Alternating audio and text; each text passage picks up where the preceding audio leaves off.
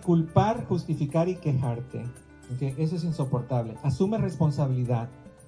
Pregúntate tú, ¿qué hago yo para estar donde estoy? No qué hacen ellos, qué hago yo para estar donde estoy. ¿Qué puedo hacer para cambiar esa situación? Por ejemplo,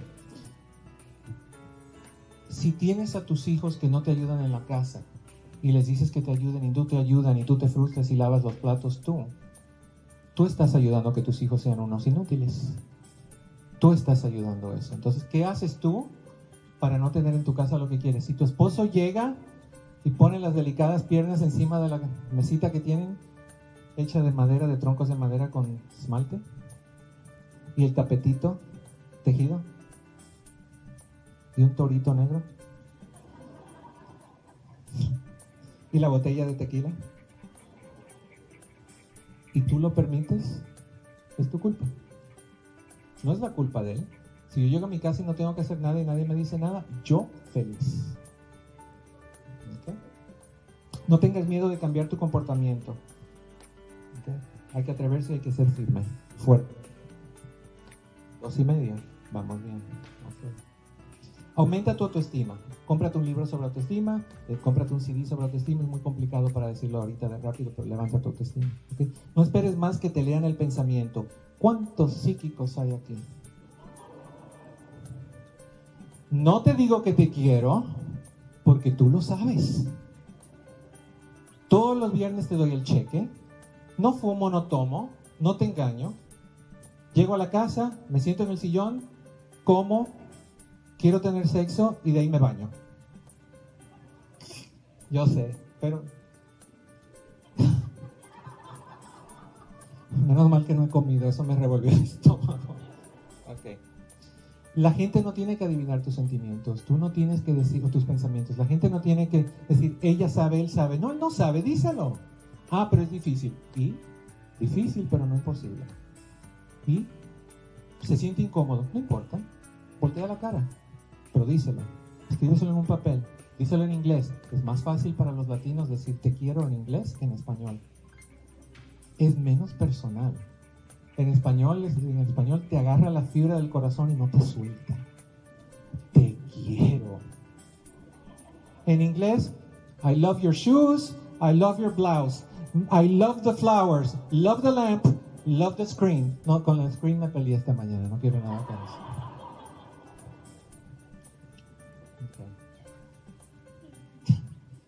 Aprende a establecer fronteras efectivas. Por favor, aprende a decir que no cuando tienes ganas de decir que no. Si son las 4 de la mañana y tu amiga te llama y te dice, ya, y llévame a la discoteca, y tú tienes que levantarte temprano para llevar a tus hijos a la escuela, y le dices que sí, ¿en qué planeta vives? Aprende a decir que no. Y si se enojan, se enojaron. Y si me deja de hablar, qué bueno, te mereces mejores amigos. Técnicas adicionales, y con estas voy muy rápido, ¿ok? Porque me quedan como 15 minutos antes del próximo segmento, pero volvemos.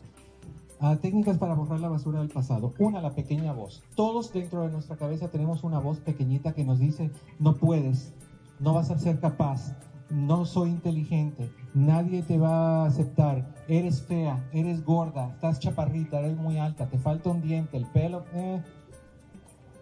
Todos tenemos esas voces y las honramos, las aplaudimos. ¿Cómo te sientes? De la patada. ¿Has perdido de peso? Estás loco. ¿Y ese pantalón? Por favor, del Salvation Army. Y es lo que hacemos todo el tiempo. Le damos estas vocecitas a nuestro cerebro de víctima. Yo te estoy sugiriendo, cámbialas. Qué lindo pantalón. Gracias, a mí me gusta también. Oye, ¿cómo has bajado? Sí, ¿verdad? Y tu pelo, ahí va. Todavía tengo, eso es lo bueno. ¿Cuántas canas? Señal de inteligencia. ¿Por qué no te las pintas?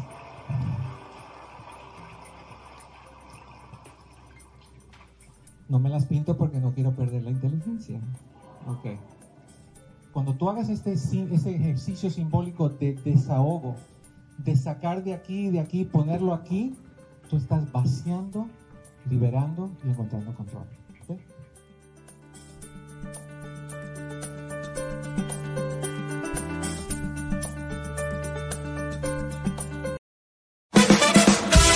Advertencia. Este programa es bueno para la salud mental, pero puede causar adicción.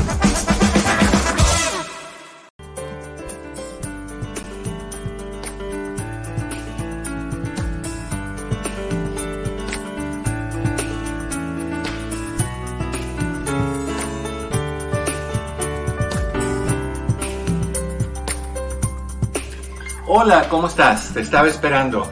Pasa para que hablemos en privado.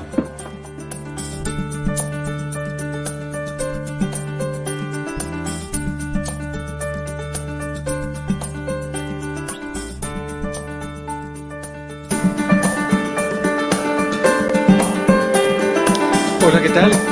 Muy buenas tardes. Bienvenidos a En Privado. Yo soy tu amigo Eduardo López Navarro. Qué gusto en volverte a saludar nuevamente. Espero que hayas tenido unos días excelentes y fabulosos. Hoy quiero que tengamos días excelentes y fabulosos entre nosotros. Quiero que estemos bien, quiero que la pasemos súper a gusto y que te sientas en tu casa, que es donde estás, en privado con tu amigo Eduardo López Navarro. Señor Pepe de la Torre, ¿cómo se encuentra usted? Eduardo, siento que tenía como tres años sin verte. Así se sentía, ¿verdad? y terminé más cansado de cómo llegué al fin de semana. es que, ¿hiciste mucho o no hiciste nada? Hice mucho y no hice nada. básicamente no hiciste nada y diste muchas vueltas.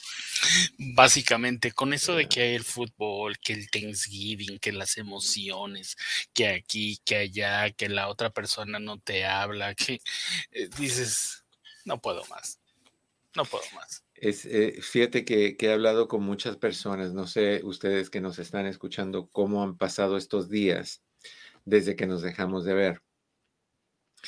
Pero la mayoría de las personas con quien he hablado han tenido días bastante estresantes, muchos conflictos. Y los que ah, se vienen, eh, Eduardo. totalmente, porque son, son épocas muy difíciles eh, de varias formas. Son épocas que traen dolor, tristeza, eh, añorancia, melancolía, enojo, ah, muchas cosas. Fricción. sí, sí, sí, lo hablamos el, miércoles, creo que fue, cuando dijimos que, que muchas personas eh, están, están hirviendo, el agua está media hirviendo, lista para, para ¿Sabes? Cuando hierve mucho y se tira del, de la olla. Pues así estamos. Así estamos muchos de nosotros y eso está causando problemas en las relaciones, relaciones de familia, relaciones de pareja, eh, muchas cosas. Pero bueno, hagamos lo mejor para, para que estos días sean llevaderos. Sería bien importante que tomemos la decisión de que no vamos a dejar que nada ni nadie nos moleste. Nada ni nadie creo que es bien importante y, les voy a dar el número de teléfono antes de, hablar de esto que quiero mencionar y antes de hablar del tema. El teléfono es 1-800-943-4047. 1-800-943-4047. Cris está listo para recibir tu llamada. Y también puedes conectarte con nosotros por medio de un cara a cara, donde entras al chat de Facebook bajo Doctor López Navarro. En la primera el primer mensaje que está fijado es el link eh, para poder entrar. Y si estás escuchándonos en, YouTube bajo Eduardo López Navarro sin pelos en la lengua, entonces igual, al principio del, chat, ahí está fijado el link para que puedas entrar. Prendes tu cámara, prendes tu micrófono y damos, damos una buena conexión. Hoy te quiero invitar a que podamos hablar sobre este tema. Más que, si tienes preguntas, todas son bienvenidas, pero más me gustaría escuchar un poquito de tu opinión sobre cómo lidiar con esa gente que dicen es my way or no way. Es a mi manera o de ninguna manera. Pero, pero antes hablemos un poquito sobre bueno, yo creo que va conectado con el, con el tema, así que ampliemos esto, ¿no? Las personas que, que son controladoras. Hay muchas personas no, que... No, te creo. Pepe, tú, tú conoces a muchas de ellas. Pero sabes que Eduardo me da mucha risa porque no sé cuánta ansiedad, y discúlpame aquí, no sé lo que voy a decir, pero no sé cuánta ansiedad hay en un controlador o cuánto control hay en un ansioso. Curioso, ¿no? Curioso. Yo, yo creo que el controlador siempre tiene que vivir bajo ansiedad porque necesita que las cosas sean de la manera en que quiere que sean y, cuando no son, pues los sacan de, estabilidad, los sacan de, su zona de confort. Veo que tenemos un, un, cara a cara, una valiente que me encanta ver. A ver, vamos a hacerlo en grande. Mi querida Ana, ¿cómo estás? Bienvenida. A ver, Ana, no te escucho. Prende tu... mi- eh, Ahí está, ahí está ya. Hola doctor, ¿cómo está? estoy, gusto saludarte. Cuéntame, ¿qué, ¿quién es ese joven a tu lado? Esa es mi hijo. Ok. ¿Y cómo se llama tu hijo? ¿Cómo se Ah, llama ¿me tu hijo? Ah, ah, se llama Abraham. Ok. Cuéntame, Ana, ¿qué está pasando? Um, él sufre de ansiedad y la semana pasada um, se murió la mamá de un compañero de él.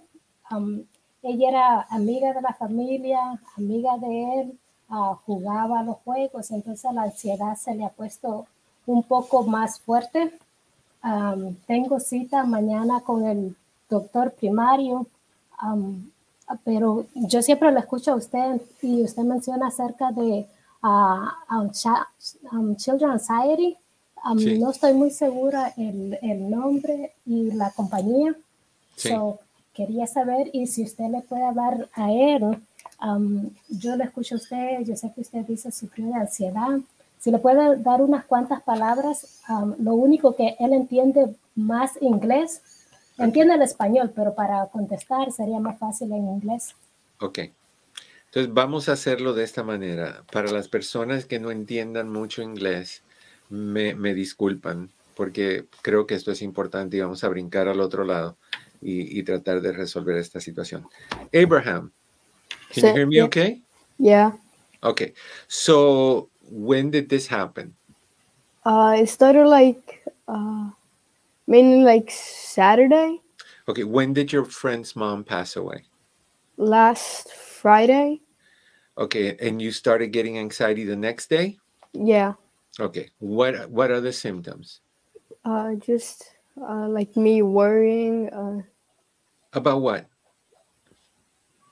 I don't know, just my brain thinking of like bad things, Bad things like what, Abraham?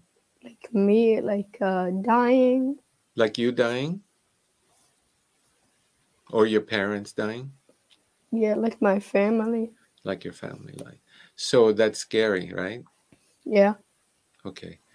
Um, do you know what your friend's mom passed away from? Uh, I believe she had a stroke or like a heart attack. Okay. So we never know when things like that can happen. And, and it's very unfortunate because I'm sure she was what, like your mom's age? Yeah, she was 44. Okay, so she was young. Um, and that's very sad that it happened, but it doesn't mean that it happens that it happens to all of us. It means that it happened to your friend's mom. Now today you have your mom, correct? Yeah. And you have your dad also? Yeah. Okay. And so you have brothers and sisters?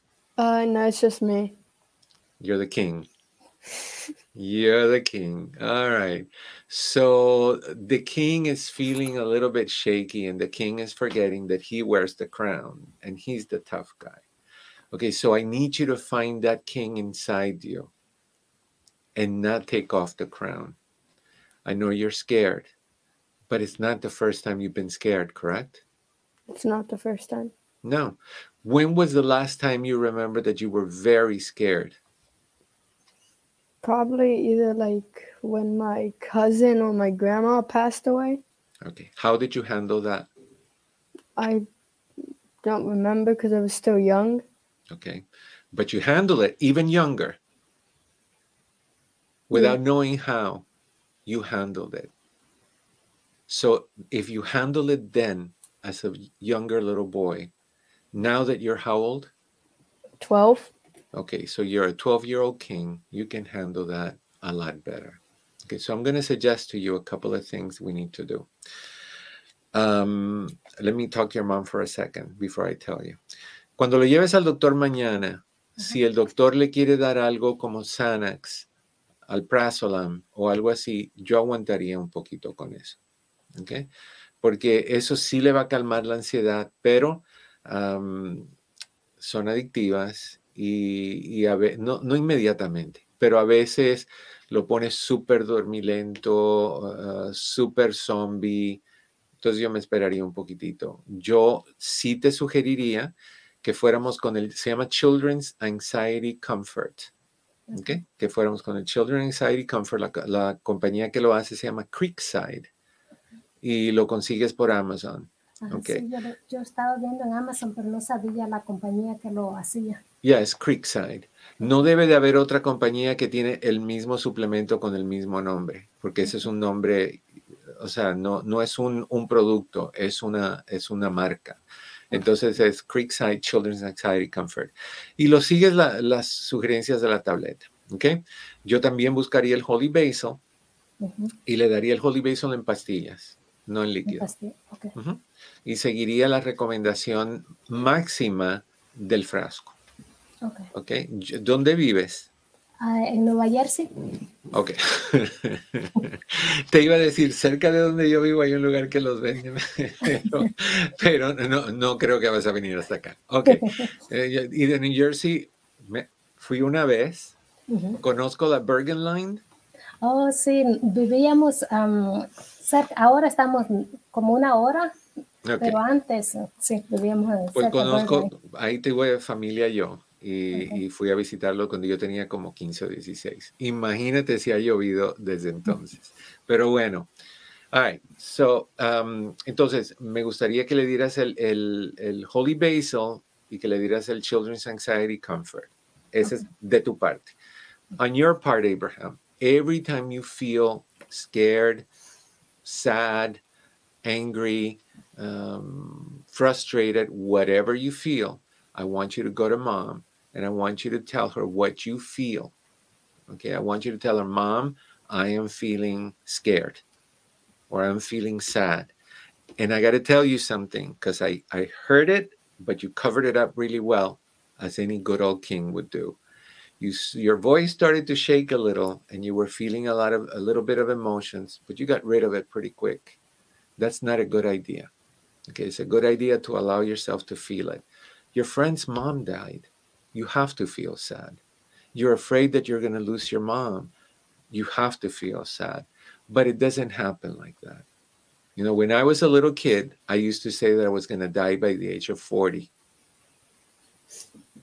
I don't know why, but I always knew that I was going to die at 40. Well, it came and it went, and I'm still around. We don't know when it's our turn. What we do know, Abraham, is that she's here today. And our family is here today. And because they're here, you have to enjoy them. Does that make sense? Yeah. If you waste your time thinking about what can happen, you're not going to be happy. And you're not going to enjoy the time. You got to enjoy the time. Your your thoughts are going to come in anyway. They're going to come in and you're going to suddenly be doing something and then boom, you get a sad thought or you get a scary thought. What you got to do is the moment you get that thought into your brain, you you make it stop. I would recommend that you get yourself a little rubber band and you put it on your wrist. And every time you get a bad thought, you do this. And you click it. The moment you click it, it's a message to your brain that says, oops, what happened? The brain stops thinking for a moment, whatever it was thinking. And then you have to replace that thought with a positive thought. Okay. Does that make sense so far? Yeah. Okay. Once you replace it, you stick to it. Remember, your thoughts are owned by whom? Me. Correct. So you bring them on, you push them away.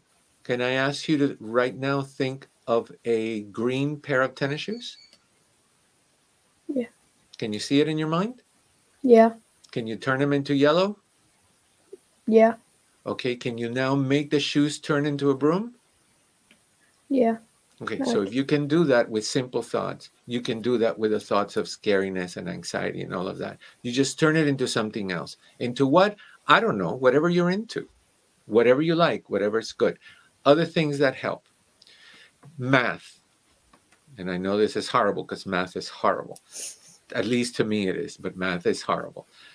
But you use math to get rid of anxiety. For example, when you're thinking of bad things, count backwards from 100 to 0 by 6. It's going to make you stop the anxiety because you can't do two things at the same time. Make sense make sense so far? Yeah. Okay. Do you have a book really close to you right now? I don't think so. Or anything that has writing on it?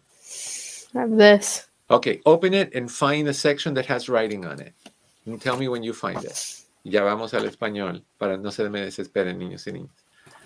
Okay. You found it? Yeah. Okay. In a moment, I'm going to ask you to start reading, and you're not going to stop. However, while you're reading, I'm going to ask you to do a math problem, and you need to give me the answer, but you can't stop reading. Got it? Yeah. Okay, so don't stop reading. Ready? Start reading. Already the second largest university in New Jersey, Montclair welcomed another record What's 120? Keep reading. incoming class What's 120 divided by 7? this fall with Okay, give me the answer. What's the answer? No, no, no, no. Don't figure it out right now. It needed to be figured out while you were reading. What's the answer? can I hear the problem again? No, but that's the point. If you're reading, you cannot focus on math. And to do math, you cannot focus on reading. What does that mean? Reading is your anxiety. Math is what you're going to use to get rid of it. So, whenever anxiety cannot exist if you're focused on math, so it will have to stop and it will focus on math. So, whenever you have anxiety, you, you go in your mind and you say, okay, count 100 to zero by six or by seven or what's uh, 125 divided by three or or you know how many if you're walking down the street let, how many red hondas pass by or how many white fords pass by or whatever so long as you do some counting you're going to be able to control the anxiety make sense Yeah. Okay, I want you to do that. There's um, there's a book you might, an app actually you may check out. It's called Dare, D A R E, and it's on your app section of your phone. The person that wrote it, uh, that created it, his name is Harry, H A R R Y, and the last name is McDonough, M C D O N A G H it's full of strategies to stop anxiety. I want you to go into those. But I gave you some that are going to help. And when your mom gives you this thing, uh, to these things to take, it's going to calm you down a lot. But the boss, it's you. The king is you. The one who has gotten through problems in the past, even as a little boy, it's you. So you're going to get rid of this. Make sense? Yeah. I want you to check with me in a day or two and let me know how you're feeling, okay? Okay. All right. Gracias, doctor. Un abrazo, Ana. Que estés bien. Usted también. Bye. Bye bye. Para las personas que, que no entendieron, perdón, pero es importante, si el niño no habla casi el bien el español, pues hay que hablarlo en inglés. Tiene ansiedad, se murió la mamá del amiguito, ahora tiene miedo que se muera su mamá, él, y estábamos compartiendo un poquito sobre qué hacer en términos de qué tomar y, y y qué ejercicios aplicar para calmar esa ansiedad. No hay nada peor que la ansiedad. Y para un niño, si para los adultos, levanto la mano porque conmigo es el caso, lidiar con la muerte es horripilante, para los niños es peor. El, el problema con la muerte es esta. Cuando alguien muere, nos hace enfrentar nuestra propia mortalidad. ¿right? Nos hace ver a lo que nosotros le tememos. Entonces, un niño piensa que porque se murió la mamá del amiguito, que era de la misma edad que la mamá, pues se va a morir su mamá también. Y obvio, pero la probabilidad no es alta de que eso suceda. Pero igual, es un niño de... ¿Qué edad me dijo que tenía? 12, creo. 12 o 13. Am, está bien pequeñito para ese tipo de, de situaciones. All right. 1-800-9... Perdón, quiero hacerte Sí, una pregunta. Ya esa edad no hay como que muchos recursos, ¿no? Para dónde hacerse. Es decir, nosotros como papás, ¿qué es lo que tenemos que hacer? Con ellos, hablar, o sea, dejarlos desahogarse. Como le estaba diciendo al chiquito, al, al jovencito, cuando, cuando empezó a hablar, se le empezó a romper la voz y tenía ganas de llorar, pero se aguantó. right. Entonces, no, eso no te ayuda. El evadir las emociones no te ayuda. O sea, hay que sentarse con tu mamá, con quien sea, y decirle me siento mal y llorarlo y decir tengo miedo para que tu mamá y tu papá te puedan decir no te preocupes, es triste lo que pasó con ella, pero estamos aquí, estamos aquí, tenemos fe que vamos a estar aquí muchos años, entonces no tenemos que ir por ahí. Es el impacto del, del, del, evento traumático, es como un accidente de auto, te pegan por detrás, vas a tener miedo volver a conducir y cada vez que frenes vas a mirar inmediatamente el, retrovisor para asegurarte que no te vuelvan a pegar o te asaltan caminando por la calle, cada vez que salgas vas a estar haciendo esto porque e, es, es el miedo. Entonces es muy entendible, pero lo que tenemos que hacer como papás es asegurarle que todo está bien, que hoy están aquí, que no van a estar solos, que siempre pueden hablar contigo y facilitarles esa expresión. Lo que nadie, particularmente los caballeros, no deben de decirle a sus hijos es que los hombres son fuertes, los hombres no lloran y tiene que ponerse bien así. No, no. Tiene que llorar. Oye, se murió la mamá del amigo. El amigo tiene que estar devastado y tiene miedo a perder la suya. Entonces es, algo serio. ¿Sabes qué, Eduardo? yo tenía esos, yo tenía esos pensamientos a los nueve años. donde, donde me hice consciente de que algún día no vamos a estar en este mundo, ¿sabes? Y eso me daba como que mucha tristeza.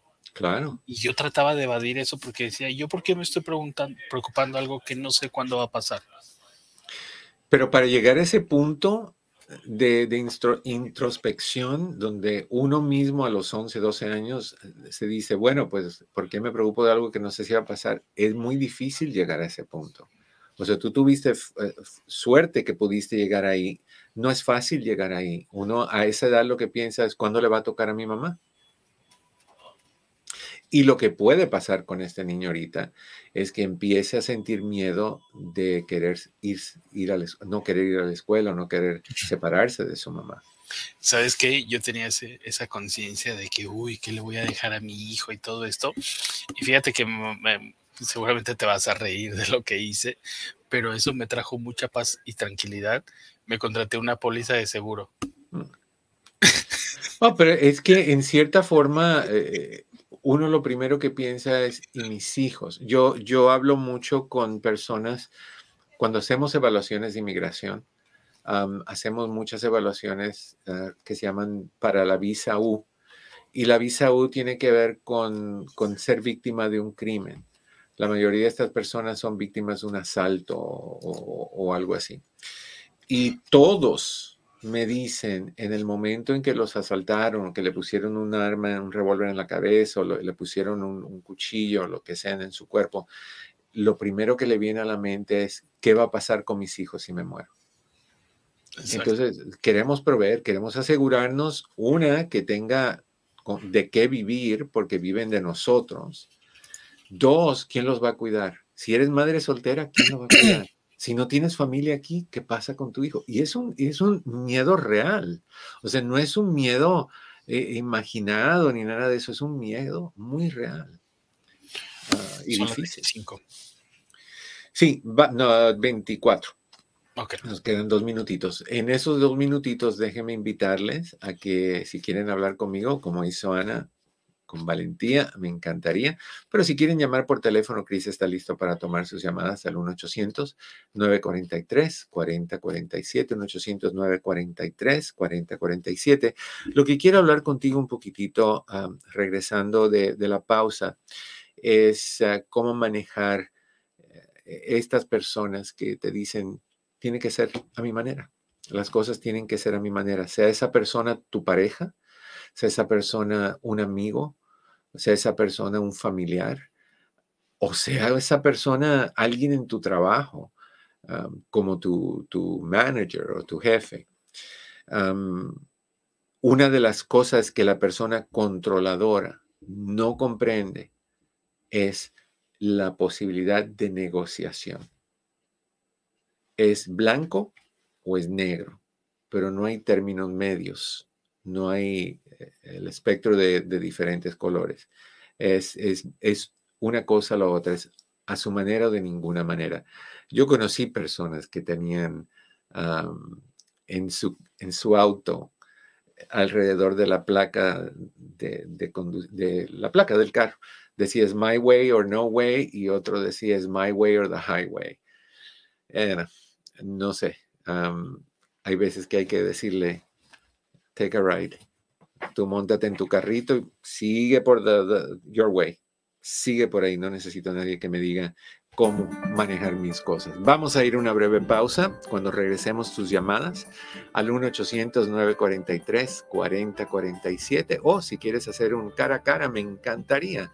Lo puedes hacer marcando, ah, el, apretando el link que está en Facebook bajo Doctor López Navarro o en YouTube bajo Eduardo López Navarro sin pelos en la lengua. Ya volvemos.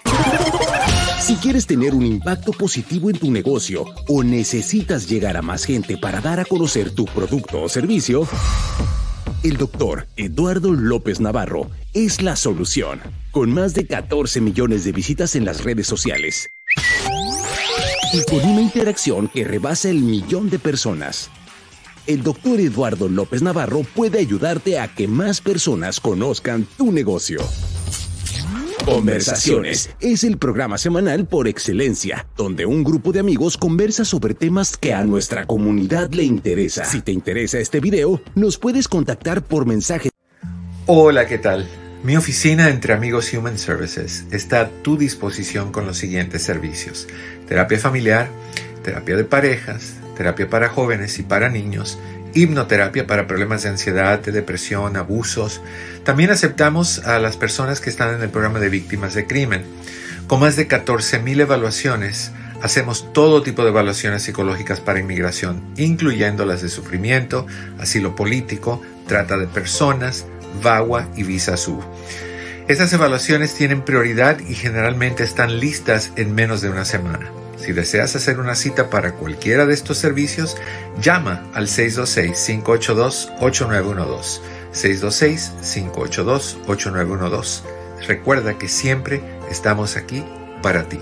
626-582-8912. 626-582-8912. Estamos de regreso, rapidito, estamos de regreso en tu casa, esto es en privado, yo soy tu amigo Eduardo López Navarro, el teléfono es 1-800-943-4047, 1-800-943-4047, igual puedes encontrarnos eh, aún cara a cara oprimiendo el link en Facebook Live, Doctor López Navarro, YouTube Live, Eduardo López Navarro, sin pelos en la lengua. Y ahorita saludamos a... Elsa, que está en Utah. Elsa, ¿cómo estás? Bienvenida en privado. Sí, mm, buenas tardes. ¿Me escucha, doctor? Sí, Elsa, gracias por llamarnos. ¿Qué está ah, pasando? Sí, muchas gracias. Es la segunda vez que le llamo. Anteriormente ya lo había hecho. Pero la razón del día de ahora de la llamada es porque una amiga de un grupo que estamos varias mujeres latinas, este nos comentó el día de ahora que se le murió este su perrito no sé si es perrita o perrita, y que pues está pasando por un, por un triste día y una triste etapa y quería ella saber qué le puede decir a su hijo porque el perrito se lo regaló su abuelito. Entonces, pues ella está muy triste y no sabe también qué comentarle, ¿verdad? Al niño para que pues pase esta etapa de la mejor manera. ¿Qué edad tiene el hijo? Ay, doctor, no sé, pero... Más o menos. yo pienso que si dijo que era un niño, yo pienso que aproximadamente menos de 10 años de edad. Ok, ah, hay, hay, mujeres que dicen que sus niños eh, son sus niños y tienen 40, 45. claro, no, es, es, joven ella, es un grupo donde habemos varias latinas que vivimos en el estado de Utah, entonces este la mayoría todas, o sea, son jóvenes, o sea, los niños, este, son chiquitos, ¿verdad? Pero ¿y tú sí, doctor, disculpe, esa información no la tengo. No, no, no, tranquila. ¿Y tú sabes si el niño ya lo sabe? No, porque ella comentó en un audio llorando que no sabe cómo le va a explicar al niño. Yo pienso que en primera, si, si el perrito ya no está en la casa, me imagino que ella está diciendo que está en el hospital. Mm, por ahorita lo tiene en la casa porque estaba averiguando, ¿verdad? Para la cremación del perrito. ¿Tiene el cuerpo el del niño perrito me en imagino la casa? que está en clase. Oh, porque se murió hoy. Sí, el día de hoy. Oh, wow. Sí. Ok, wow. Lo que hay que hacer es, eh, antes de llevarlo a la casa, eh, sería llevarlo a un parque o algún lugar donde se puedan estacionar los dos y conversar un poquitito. Explicarle que, que todos los seres humanos venimos a este mundo y todos los seres vivientes vienen a este mundo con un propósito. Y cuando ya ese propósito se termina, tienen que seguir adelante porque tienen que buscar un propósito nuevo, regresar y cumplir ese propósito. Eso es, eso es lo que yo considero y eso es lo que yo creo y creo que no duele decirle eso a un niño porque puede ser muy, puede ser la verdad lo que yo estoy diciendo, pero nadie sabe. Entonces eh, hay que decirle que este perrito vino con el propósito de enseñarle algo ¿Qué aprendimos de él? Aprendimos a ser cariñosos, aprendimos a pensar en los demás eh, antes de que pensar en uno, eso, eso lo aprendí yo. aprendimos muchas cosas. Y pues e, este perrito vino y nos trajo todas estas bendiciones y ahora, si creen en Dios, Dios lo llamó, lo mandó a buscar, porque lo necesitaba para otra familia. Entonces el perrito ya no está con nosotros, yo no creo que sería buena idea que esta señora tenga el cuerpo de este perrito en su casa y que este niño vea, bueno, dos opciones. Yo no creo que es buena idea tenerlo ahí y que el niño lo tenga, pero también por el otro lado entiendo que, es una forma de despedirse para el niño. Y entonces, si, si ella cree que el niño va a poder tolerar ver el cuerpecito del perrito muerto, entonces que, le dé la oportunidad de decir adiós. Hay muchas maneras de decir adiós. Una manera de decir adiós es tener una foto y llevarla contigo al parque y hablarle a ese perrito y decirle lo que le quieras decir y, desearle buenas, buenas vibras en su viaje hacia Dios hasta que Dios lo vuelva a traer. Pero mientras tenemos que, agradecer muchas cosas que trajo este perrito. ¿Qué te gustaría hacer? ¿Qué te gustaría hacer en nombre de ese perrito? para que haya venido y, haya dejado buenos recuerdos. Entonces puede decir, bueno, pues vamos a donar unas cobijas y unos ah, peluches al, dog pound, a donde tienen a, los perritos, eh, tú sabes, el pound, o vamos a donar lo que sea, cualquier cosa que, o vamos a plantar un árbol en honor al perrito, lo que él sienta que a él le va a ayudar para, para rendirle algún tipo de tributo a este perrito. Yo creo que ese es el principio. Y si el niño eh, llora, pues obviamente tiene que llorar y hay que dejarlo que llore, y, pero hablar mucho con él. Que él se desahogue, que pueda decir lo que sucedió. Y ahorita decirle, podemos ir a buscar otro, no creo que es una buena idea. Yo creo que eso tiene que, se, se, le puede decir al niño que más adelante o cuando él esté listo a tener otro, lo buscamos. Lo único que tú tienes que decir es cuándo, pero no es para reemplazar al que se fue, es para traer a otro bebé que nos va a traer nuevas bendiciones, nueva, nueva, nueva enseñanza. ¿Tú, ¿Tú sabes, era un bebito el perrito o era un perrito ya adulto? Eh, que tenía dos años el perrito, o sea que estaba pequeño, todavía no era adulto. ¿De qué murió? Mm, doctor, no, no le sé decir. Ya. Yo, mira, ahí, somos en un grupo y no nos conocemos todas en realidad así perfectamente. Pues como un club, ¿verdad? Pero lo comento y pues yo, yo como ya he pasado por pérdidas de animalitos anteriormente, pero yo he sido adulta, pues dije, bueno, mejor yo voy a llamar para que ella escuche este este video o esto que usted ahorita está diciendo, si no puede ahorita más tarde y más o menos sepa qué decirle a su hijo. Ya, yo no he visto esta película, pero sé que hay una película para niños de caricaturas que se llama All Dogs Go to Heaven. ok. Uh, mira tú un cortito de la película. sí. Para ver cómo, pero me parece que es una película muy bonita hay libros para, para niños. Hay un libro que se llama The Rainbow Bridge. Hay otro que se llama The Invisible Leash. Ah, hay otro que se llama Dog Heaven. Hay otro que se llama, a ver, a ver, a ver, ¿cuál es el otro? Pets in Heaven. Todos esos son libros para niños para lidiar con esa situación. Eso también le ayudaría mucho al niño. Bueno, sí, claro que sí. Mire, usted siempre da unos consejos tan acertados y, y, ya ahorita con la información que usted me dio, este, yo le voy a decir que escuche, porque sí le comenté, pero yo creo que ahorita está ella preocupada buscando a dónde llevar al, perrito a un veterinario. Pero le, le dije, puedes llamar tú al doctor, pero como vi que ella no me respondió, entonces dije, mejor yo lo hago porque es algo que se necesita como el día de ahora que el niño sepa. Eres. o sea, o ella qué hacer, ajá. Eres buena amiga. Eres buena amiga. Eh, no la conozco a ella ni una vez, doctor, creo yo, porque es un grupo de, de, de, todas hispanas que estamos acá. Mejor amiga todavía, porque sin conocerla estás preocupada por esa familia, estás preocupada por ayudarla. Eso habla mucho de tu, de ti como persona y me da ah, gusto que lo estás haciendo. Gracias, doctor. Este, pues así estamos, ¿verdad? Yo tengo toda la vida viviendo aquí, pero siempre en Estados Unidos, pero de todas maneras siempre que alguien llega aquí, o sea, hay que acogerlo, ¿no? Es lo que yo les he dicho a mis hijas, como ellas hablan perfecto inglés, cuando llegaban niños nuevos a sus escuelas, yo les decía, ayúdenlos, mija, porque cuando yo llegué aquí no sabían nada y ustedes necesitan acoger a esa persona a que no se sienta solo y entonces pues es lo que creo que todas en este grupo es lo que tratamos de hacer. Totalmente, me da mucho gusto. Cualquier cosa a tus órdenes, ¿ok?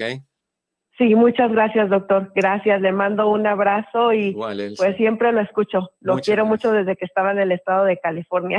Por años lo escucho. Un abrazo, Elsa, que estés bien. Bye bye. Sí, igualmente, doctor. Bye bye. Bye bye. Oye, Eduardo, yo me acuerdo mucho cuando eh, nos, se nos adelantó Dreamy y yo me acuerdo que después de unas dos semanas em, yo te quería regalar un perrito. Em, y alguien me dijo, ¿qué vas a hacer? No seas idiota. Me dice, primero pregúntale al doctor si está listo. Claro.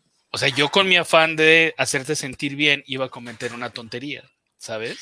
Y es que es que es uno uno siempre trata de, apoyar generalmente, pero pero cuando uno es como y créeme que yo he escuchado literalmente lo que te voy a decir ahorita, yo lo he escuchado.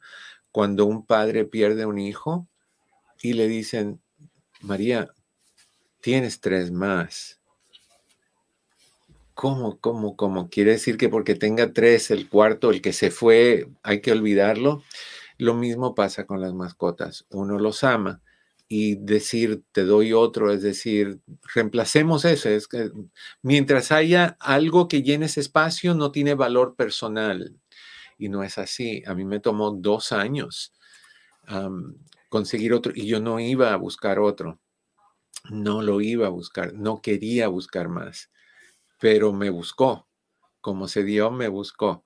Entonces, hay, que dejarle saber a las personas que tienen una pérdida de ese tipo, de una mascota, que, ayuda mucho, y créanme, ayuda mucho a lidiar con el dolor de la pérdida de una mascota cuando tienes otra, pero tiene que ser solo cuando uno decida ya. Claro, y, valientemente te hice esa pregunta, no sé si la recuerdas. Sí, cómo no. Le digo, Eduardo, ¿tú estás listo para un perrito? Tú me dijiste, no. Entonces dije, uy, qué bueno que le pregunté, si no, le iba a causar un daño. Fíjate, Eduardo, que me gustaría, eh, hay una persona que yo quiero mucho, un, compositor cubano, em, con sus letras, que define exactamente lo que estás diciendo, ¿no? La canción no la voy a cantar, obviamente. No quisiera espantar al respetable, pero me gustaría decirla, si me permites. Se llama Mi Unicornio Azul y habla de esta pérdida que, este, que no estamos preparados y que no estamos preparados tampoco a cambiarla aunque sea igual. Dice, mi unicornio y yo hicimos amistad, un poco con amor, un poco con verdad. Con su cuerno de añil pescaba una canción, saberla compartir era su vocación. Mi unicornio azul, mi unicornio azul ayer se me perdió y puede parecer acaso una obsesión. Pero no tengo más que un unicornio azul y aunque tuviera dos, yo solo quiero aquel. cualquier información la pagaré. Mi unicornio azul se me ha perdido ayer, se fue. Wow. Ya. Es difícil. Hay un, hay un poema, no me acuerdo cómo se llama, pero es un poema como si tu mascota que se fue te estuviera diciendo a ti qué hacer, ah, con el recuerdo, con los juguetes. Muy, muy emocional, emotiva, muy emotiva.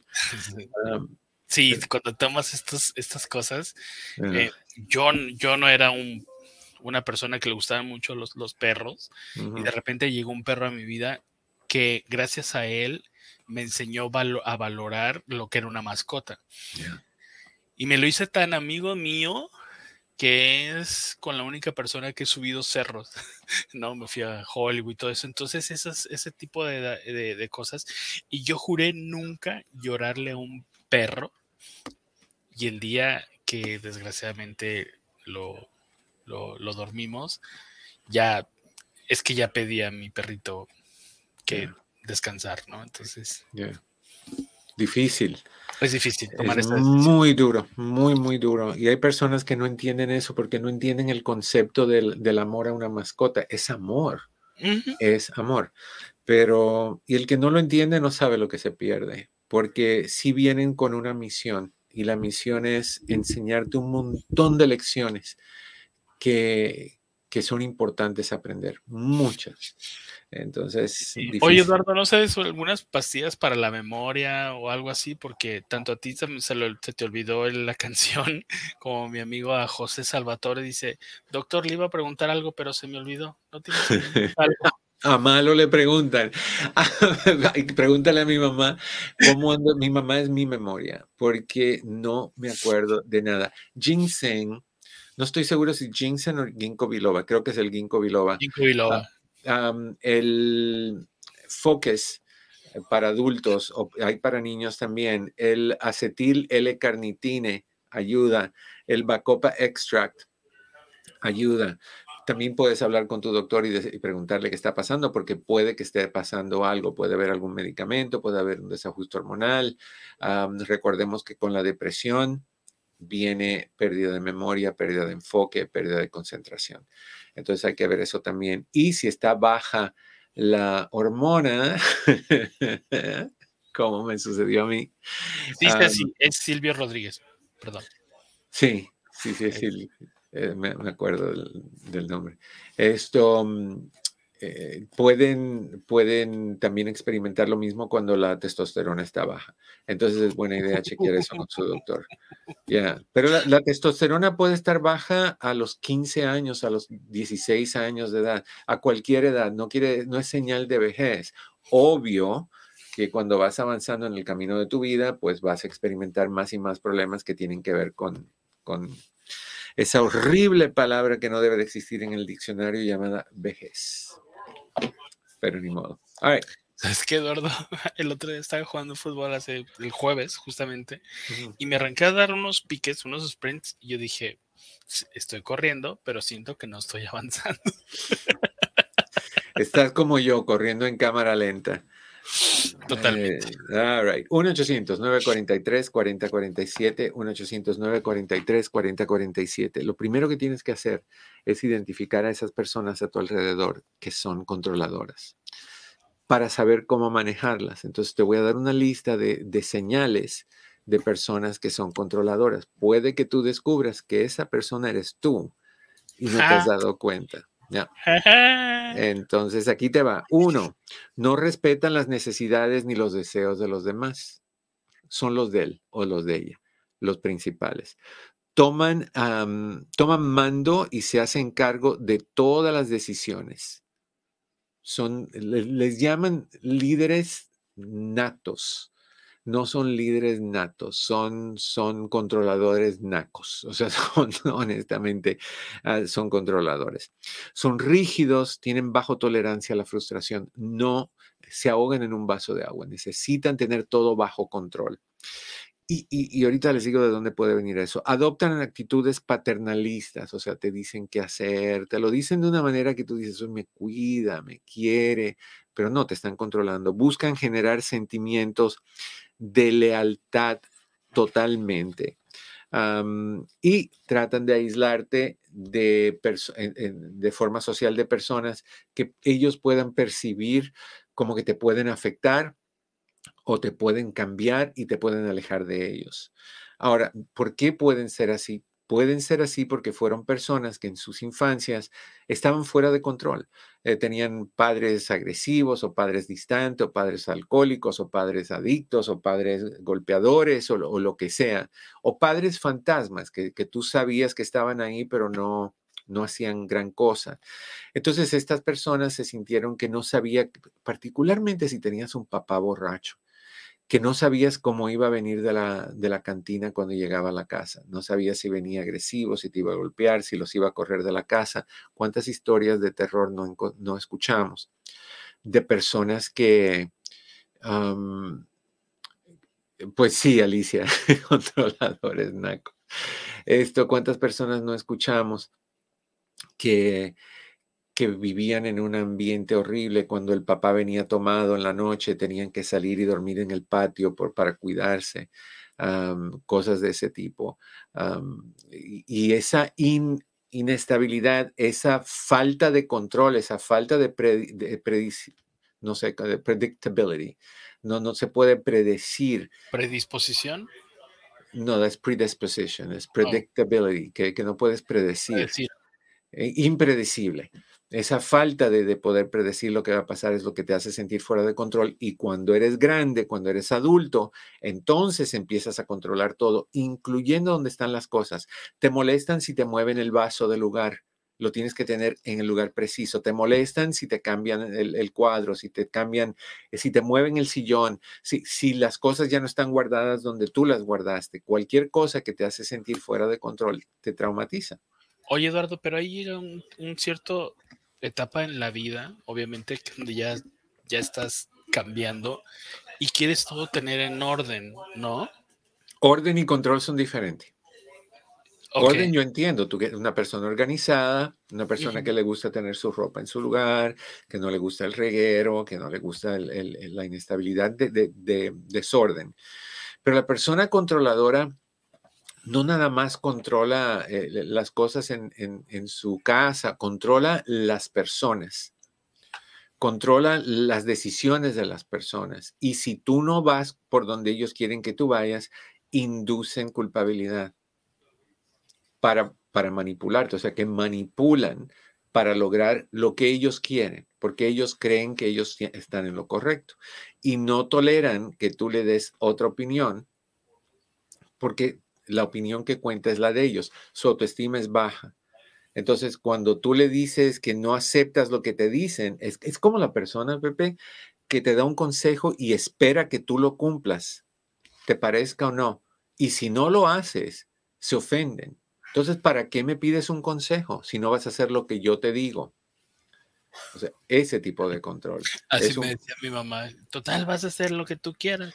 Digo, sí, mamá, pero quiero saber tu punto de vista. Bueno, pero eso es sano, o sea, tomar la, la, sugerencia o el consejo de alguien, tomarlo en consideración y sacar o extraer de ahí lo que te venga bien y lo que no lo dejas ir. Eso es saludable. El controlador no entiende eso. El controlador te dice, esto es lo que te doy, tienes que ponértelo. O sea, te voy a dar esta camisa, este pantalón, estos zapatos, este sombrero y este bastón, te lo tienes que poner. Tienes que andar vestido así.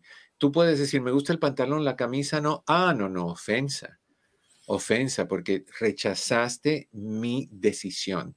Me hiciste sentir chiquito, me hiciste sentir que lo mío no era bueno y, eso es lo, esa es la diferencia. La otra es, control. Todos queremos tener cierto nivel de orden, no de control.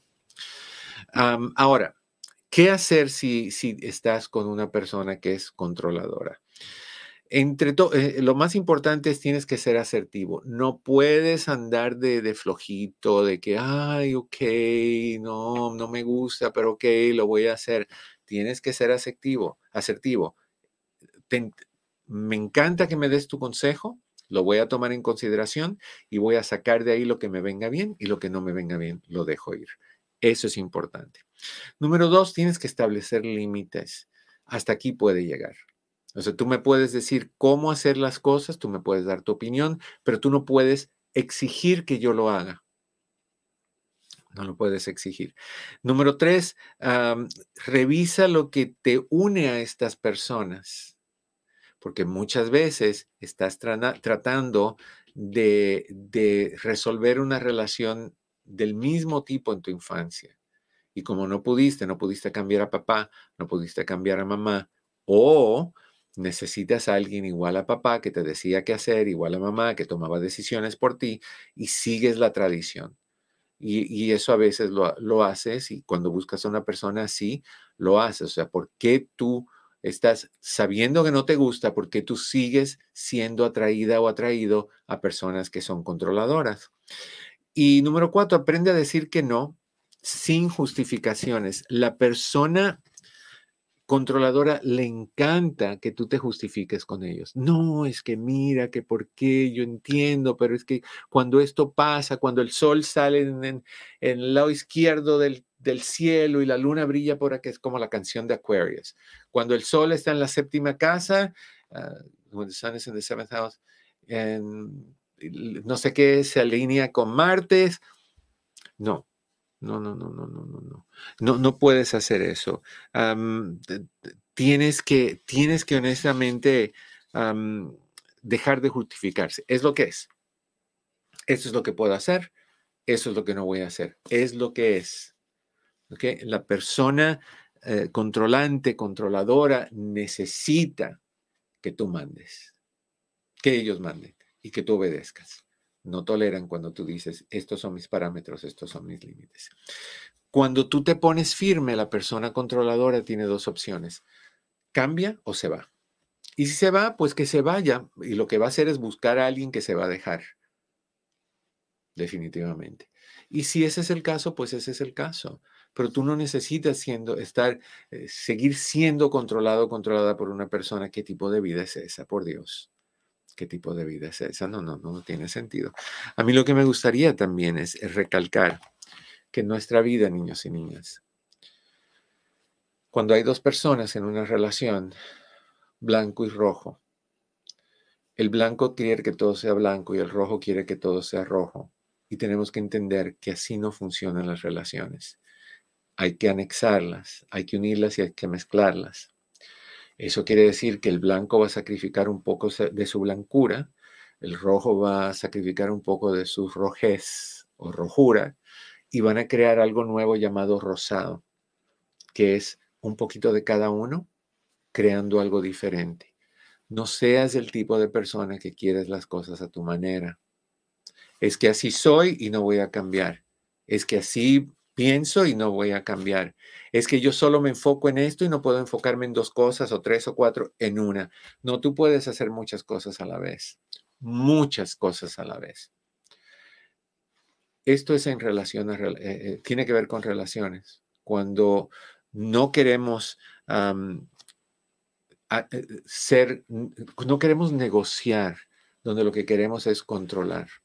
Recordemos siempre el ejemplo que un licuado de fresa tiene su color por lo blanco de la leche y lo rojo de la fresa.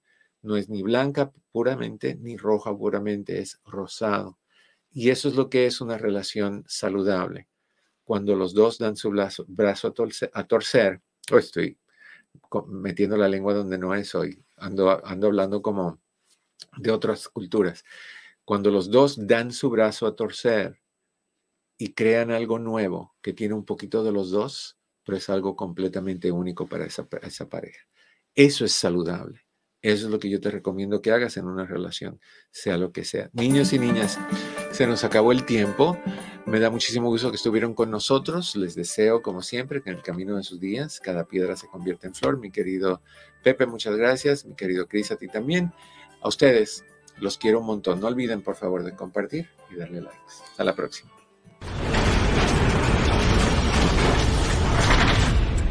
Eduardo López Navarro.